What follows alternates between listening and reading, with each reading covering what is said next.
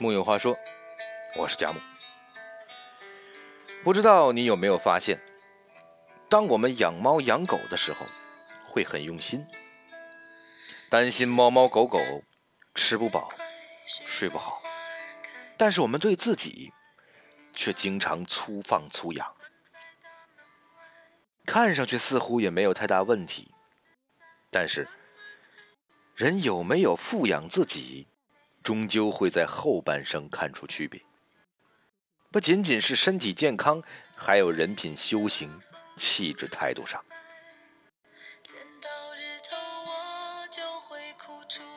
那如何才能真正的富养自己呢？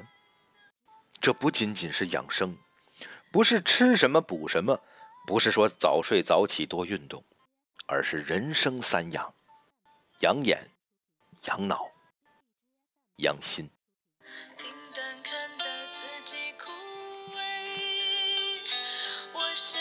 如果人是一栋房子，那么眼睛就是窗户，脑子就是门户，心则是模样。这几样构成了我们之所以是我们的原因。透过窗看见世界，有了门户被世界看见，而心是一个人灵魂的模样。富养自己，便是养脑、养眼、养心。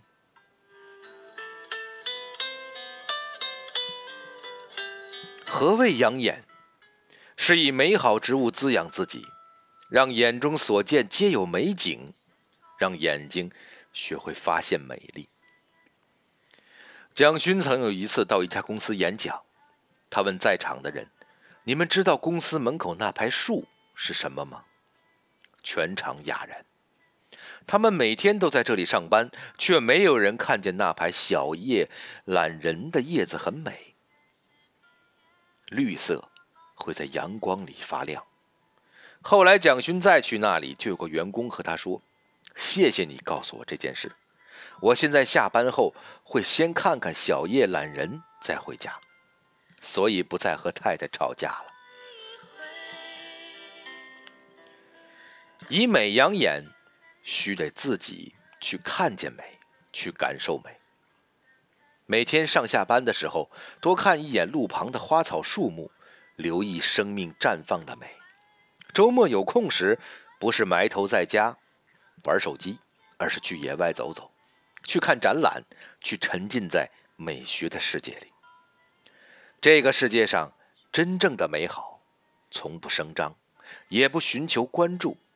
它需要我们去寻找、捕捉、看见，这个过程，意是在养眼，滋养我们发现美的眼力。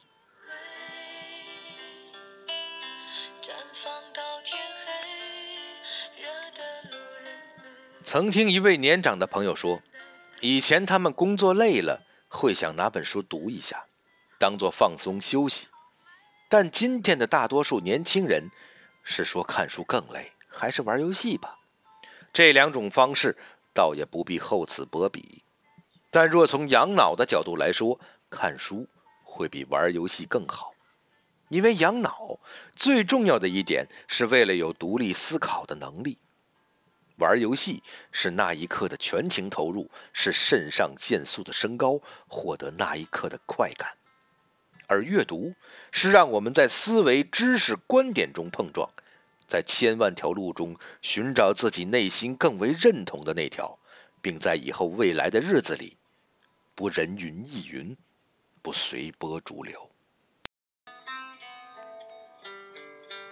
梁文道是一个很爱读书的人，有人估算过，他大概看了一万多本书了。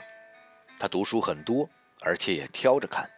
比如这一些报刊杂志讲的这个观点，那也要看持不同观点的其他媒体，因为在他看来，阅读不是为了全盘接受或接纳，而是与不同的作者碰撞，理解对方在说什么，从而形成自己的观察与思考方式。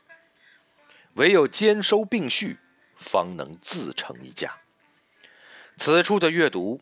也不仅仅是读书，去看更有思考意义的纪录片、视频，也是一种深度阅读，也是养脑的一种好方式。唯有阅读万千世界，方能养脑，自省自省。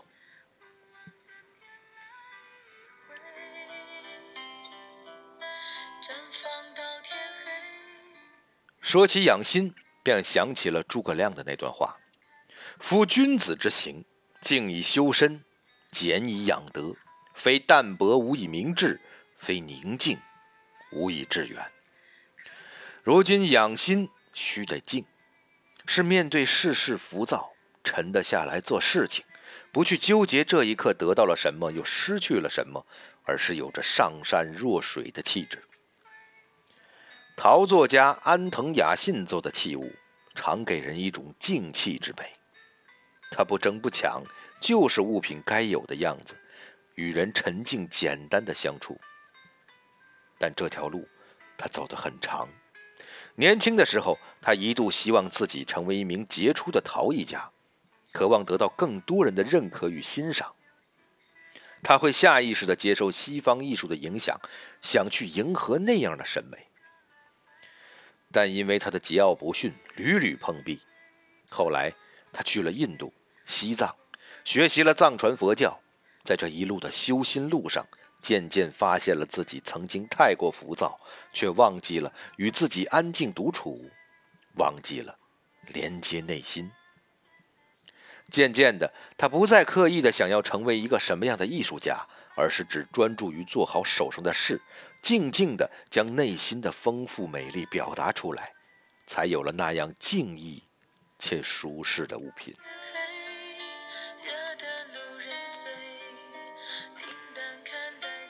以静养心，得让我们先把心静下来，专心于一些事。如果你能找得到能让自己为之热爱一生的事情，自然是好；如若还未找到，不如每天或每周抽一点时间。做一些让自己手上可忙、必须专心的事，或者每晚临睡前独处一下，问问自己今天过得好吗？有什么情绪还在纠结吗？听听自己的心，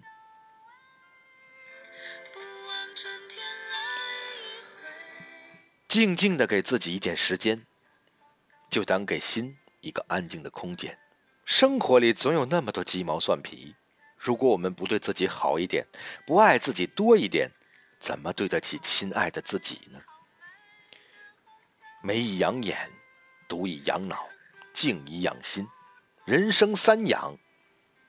这私藏的小秘方，今天贾母君就送给你了。不用谢我，点个再看就行。木有话说。我是贾母，咱们下回接着聊。